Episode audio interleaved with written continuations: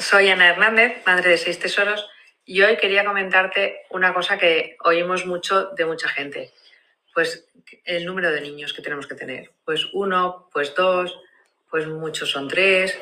Entonces, eh, mi consejo es que el, el número de niños que tiene una pareja solamente atañe a la pareja.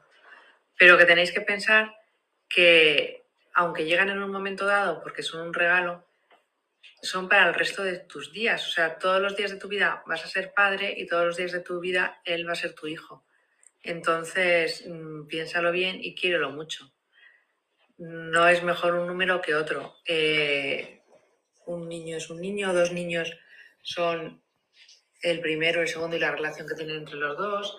El tercero que yo tuve, por ejemplo, pues fue un regalo y el cuarto es el que menos me costó de trabajo porque me ayudaban mucho los otros tres que tenía.